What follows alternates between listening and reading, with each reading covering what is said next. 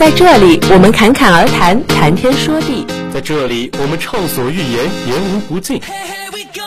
潮流、小说，谈谈感情；足球、动漫，聊聊游戏；或是约上阔别多年的老友，说一说过去。百变的话题，不变的热情，非常有聊，遇见不一样的老朋友。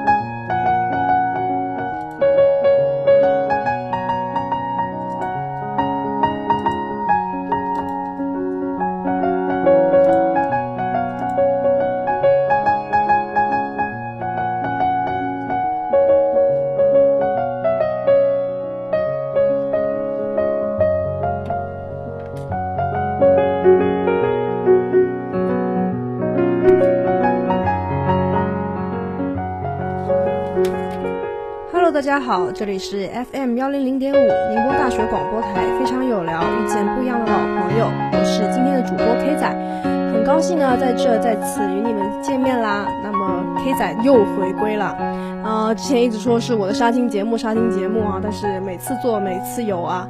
那么今天呢，我们有聊迎来了一位新的主播啊，让我们一起欢迎他的到来吧。嗯，大家好，我是你们的新主播 Coin。我很荣幸呢，成为了校广非常有聊的一员。希望通过一次次的节目，我们可以在这共同成长，共同进步。是啊，欢迎我们的 Coin。那么，哎，我记得是我面试的你吧？对呀。是啊，我当时看到你的时候，我就觉得说侃侃而谈还是很不错的啊，看到了一个很开朗，但是呢，稍微是有一些慢热的小妹妹啊，我还是很开心，我们再次的欢迎你来到我们的节目。那么话不多说，接下来呢，就让我们一起进入今天的有聊世界吧。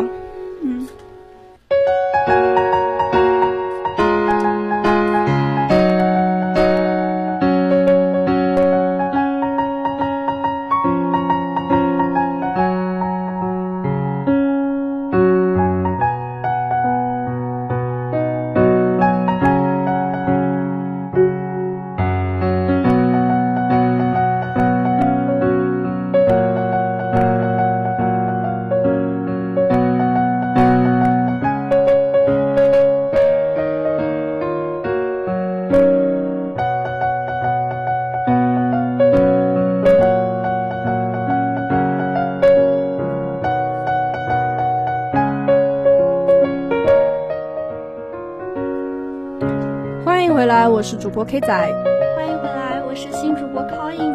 Coin 怎么样？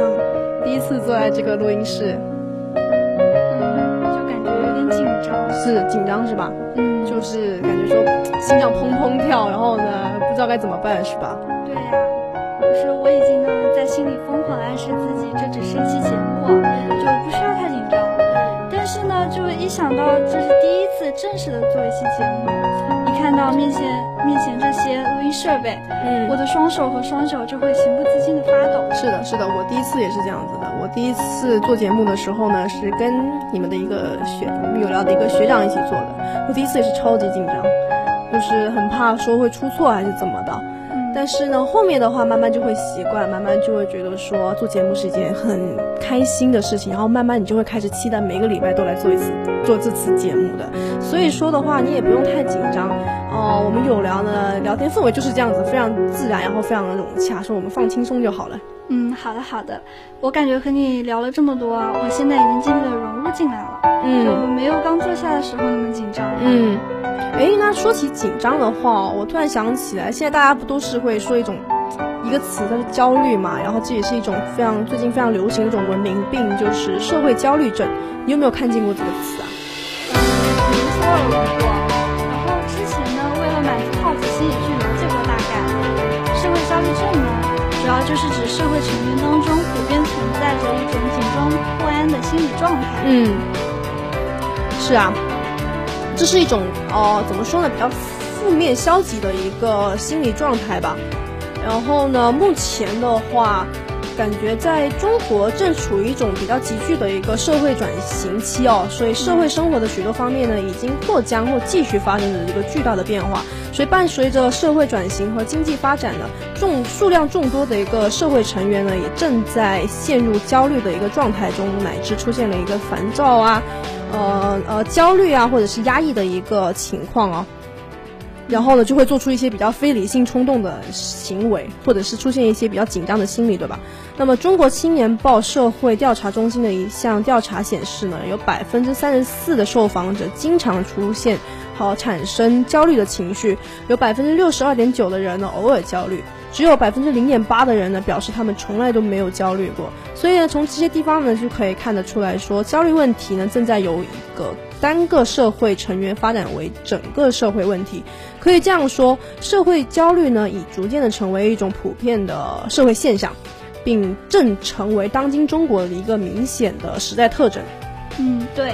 同时呢，社会焦虑症的具体表现也是多种多样的，就比如说催生人们不同程度的非理性行为。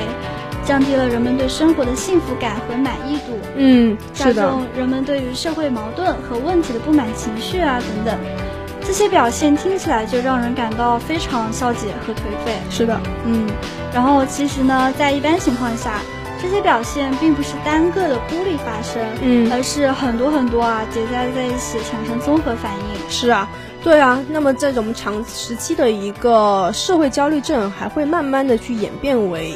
焦虑型的一个抑郁症啊，抑郁症呢，感觉抑郁症这个词说远也不远，说近也不近，但是其实呢，还是挺，怎么说呢，挺靠近我们身的那个，我们身边，对，靠近我们身边的。所以呢，那个感觉身边的一些同学，你也有同学会经常说到自己烦死了，快要快要抑郁了，对吧？经常会听到的是吧？嗯。所以呢，抑郁症其实是一种很可怕的一个疾病啊。那世界卫生组织、还有世界银行和哈佛大学的一项呃联合研究表明呢，抑郁症是已经成为了中国疾病负担的第二大病。那抑郁症呢，是会使人变得没有精神、郁郁寡欢，然后思维迟缓，言语动作呢减少，甚至还有轻生的一个欲望。就比如说，我们经常会在微博看到一些热搜，就说这个明星或是那个明星出现了一些精神上的问题，有抑郁症的一个存在。对吧？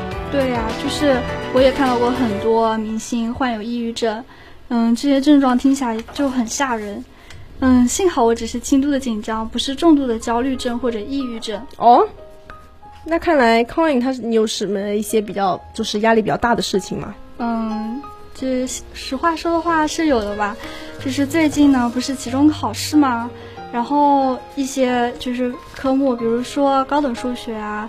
还有管理学啊，都有期中考试，嗯，感觉自己知识点没掌握好，嗯，就然后有点害怕考试之类的，嗯嗯嗯，是的，我觉得说是有的啊，毕竟最近大家整个学校都是一个期中周的一个状态啊，我觉得大家紧张、大家焦虑都是很正常的，这种情况也是非常非常的普遍的啊，嗯，不过呢，我觉得说轻度的紧张，它慢慢的叠加的话，会变成一个重度的。焦虑是吧？是的。所以的话，我们其实是不能抱有侥幸的心理的，是吧？嗯。虽然说社会焦虑症看起来离我们很远，但其实呢，我们身边有这种症状的人是比比皆是的。就像我们刚刚空莹说，他自己压力有点大，在期中周的时候，说不定呢，观众朋友中某一个你。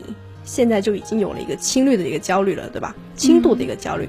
虽然说我们正处在大学啊，没有正式的步入纷繁复杂的社会，但事实上呢，上大学就已经是一个小社会了。所以呢，在大学里呢，几万中人呢，不难找到患有社会焦虑症的人的，身边就真的是很多，对吧？对呀，就然后听你这样说，我好像 get 到了。你说的对，我们不能抱有侥幸心理。说不定我们身边正暗潜伏着社会焦虑症患者。嗯嗯，在社会中啊，就是很多社会成员为了生活和前程，往往表现出一种焦虑不安、浮躁不定的社会焦虑。嗯呃，我相信你也看到过这样的人吧？是的，是的。之所以会出现这种现象，我觉得有以下几个原因。嗯嗯，一方面呢，改革使中国社会的经济结构整体发生了翻天覆地的调整。这必然会给许许多多社会成员带来一定的压力。是的，嗯，另一个方面呢，一一些社会成员信仰丢失，往往就会缺少坚守和定义，然后在面对诱惑，尤其是经济利益的诱惑时，难免随波逐流，飘忽不定，心里啊感到很不踏实，嗯，进而就容易陷入到某种焦虑不安的状态当中。是啊，那最近网络上不是有一个很火的词嘛，叫做内卷，是吧？感觉就大家应该都知道内卷是什么意思吧？比喻说人像陀螺一样在旋转，然后呢抽打自己，可以看成是努力派的一个通货膨胀啊。船铺上呢是文书呃文山书海，然后自行车上呢用电脑去写论文。毫无意义的精益求精都是内卷的一个典型的场景啊！这些看似滑稽的场面呢，却在不同程度上刺激着社会成员，进而引发他们的一个社会焦虑症啊！那我确实是有经历过这样的事情的。哦，是吗？哦，是的，因为我的一个同学，那我大家都相信说，除了这除了就是专业课之外，肯定还有别的一些核心的一些课程，对吧？那核心课程的话，我们大部分的核心课程都是以论文结课的。那么期末的时候，你会写一篇，老师大概会给你要求在三千字以上，或者是多少多少字以上的一个文章。那么有这个要求，就一定会有人精益求精的去写到四千字。嗯那有四千字的人，肯定可能会有五千字的人，五千字的人肯定就会有六千字的人，对吧？嗯，我就遇到了一个老师要求三千字以上，可是他却写到了一万字的人，这么多？是不是非常的可怕？哦对吧所以说呢，就搞得我们班非常的焦虑，就一个一个人的往上叠加字数。然后呢，这个同学他们多他多可怕哦！他自己写了一万多字之后呢，他把这个他写的这篇论文拍下来发到了网上，发到了他的社交平台上。他的配文是：为什么大家都这么卷？哦，好可怕呀！是吧？非常的可怕哈。所以说呢，我觉得这种内卷这个词，这个这个情况在现在的社会上真的是非常火的。是的，谁还没有被内卷折磨过呢？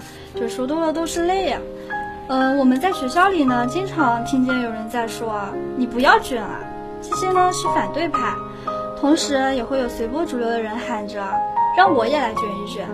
这两种持不同语句的人，到最后基本上都会因为心理压力去卷上一卷，可见内卷对人们的精神压榨有多残酷。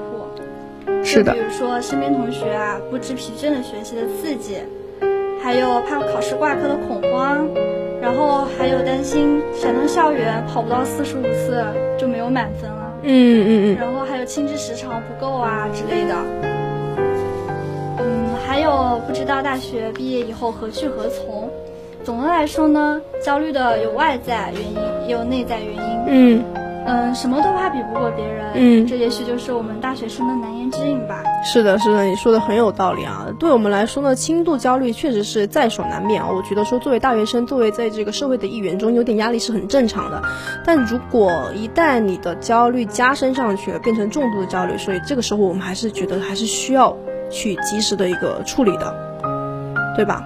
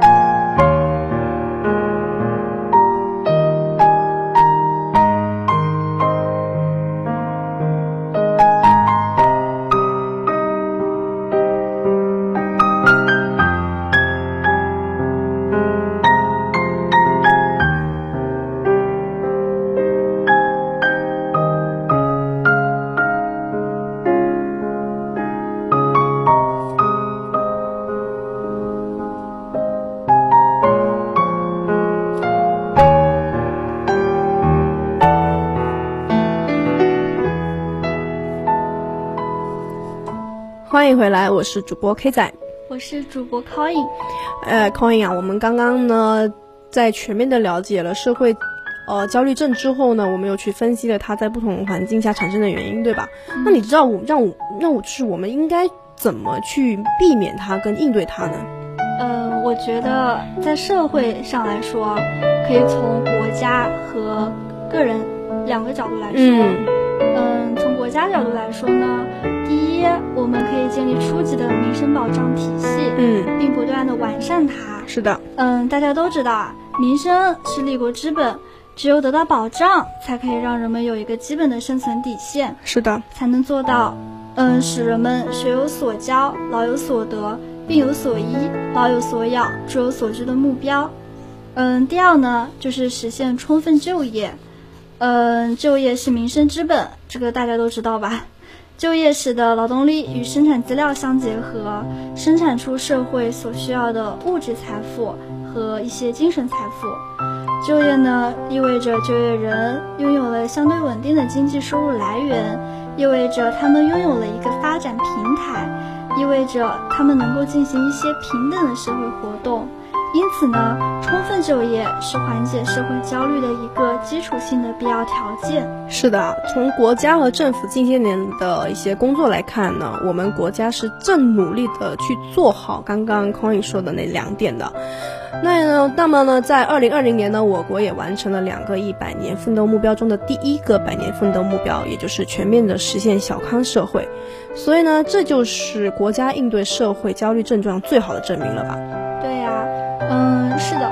除了国家角度呢，然后我们再从个人角度来看，嗯可以做的就更多了。嗯嗯，比如说，第一，我们要树立良好的、积极向上的心态，遇到一些难的事情，不要慌，不要盲目的紧张，冷静分析才是最重要的。是的，嗯，第二呢，可以充分利用现有的社会资源。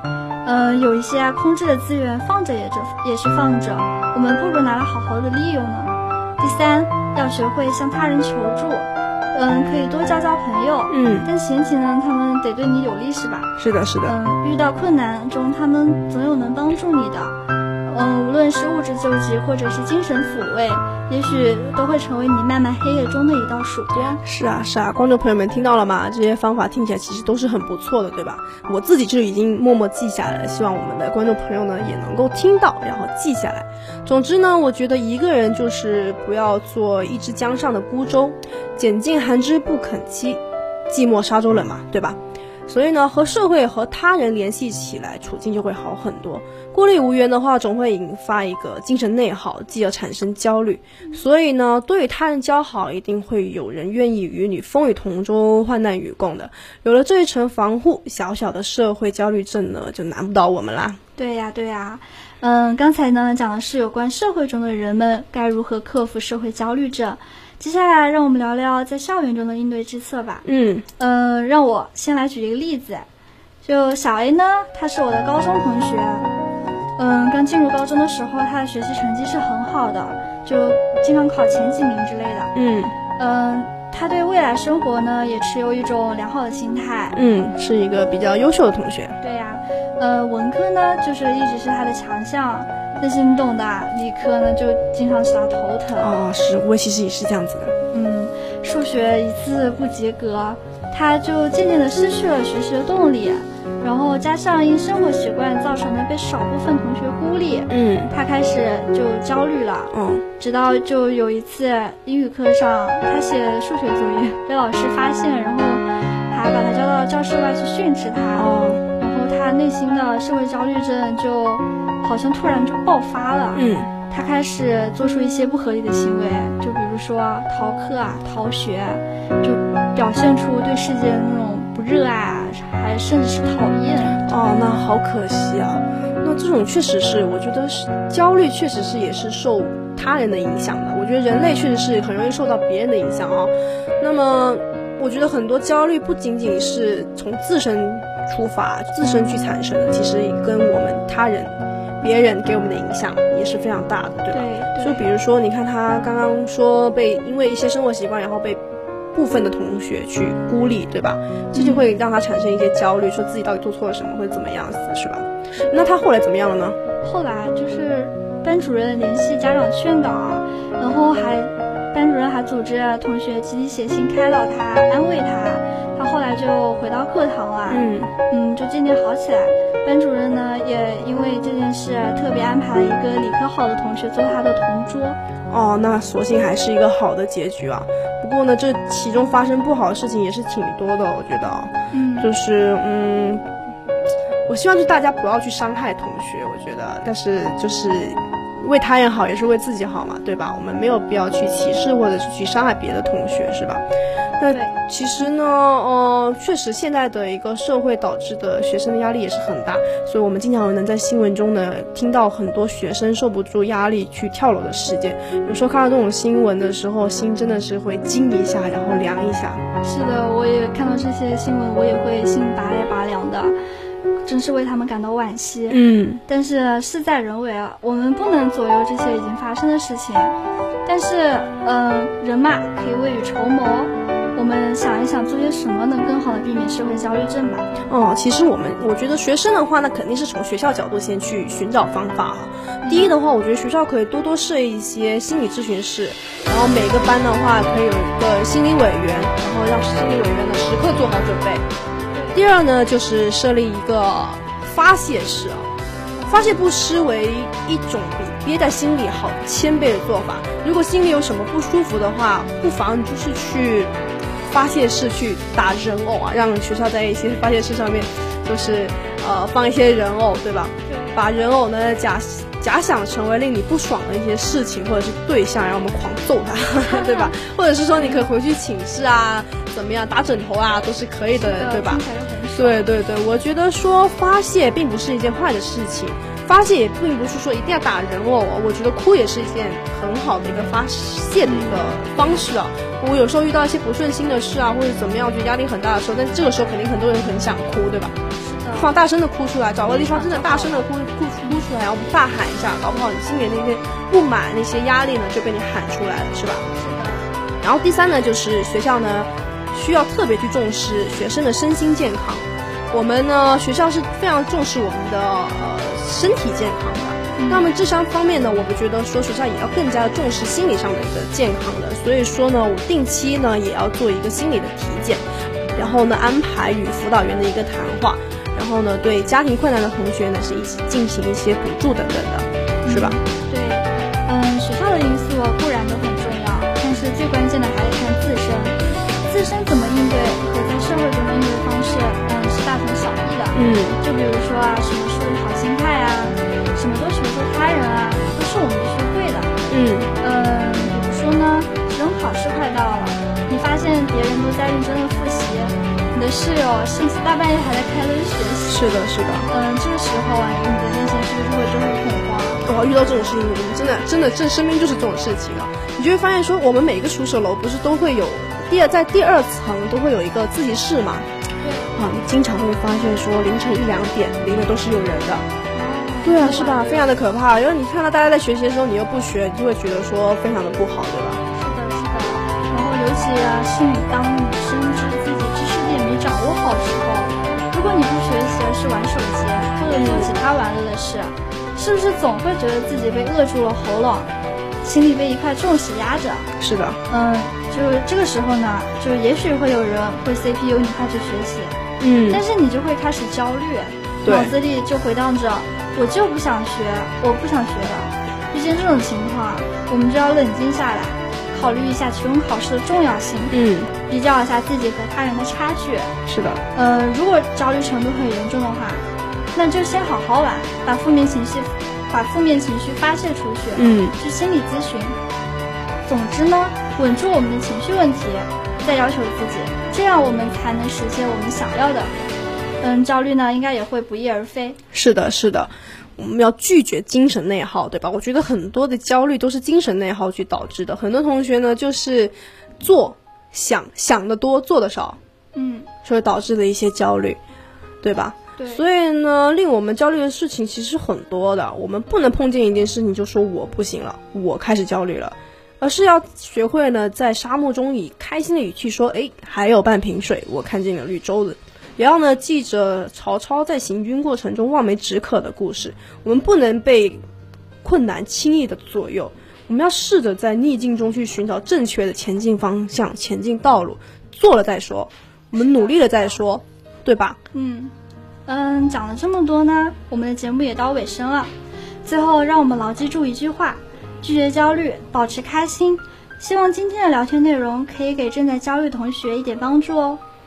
是啊，我们要拒绝焦虑，保持开心，对社会焦虑症的 say no。那么我们也是希望我们，呃，现在正在大学的同学们呢，能够开开心心的每一天过自己的每一天嘛，对吧？然后呢，能够减少一些压力，减少一些烦恼。嗯，那么今天的节目呢，到这里呢就要结束喽。非常有聊，遇见不一样的老朋友，我们下期再见。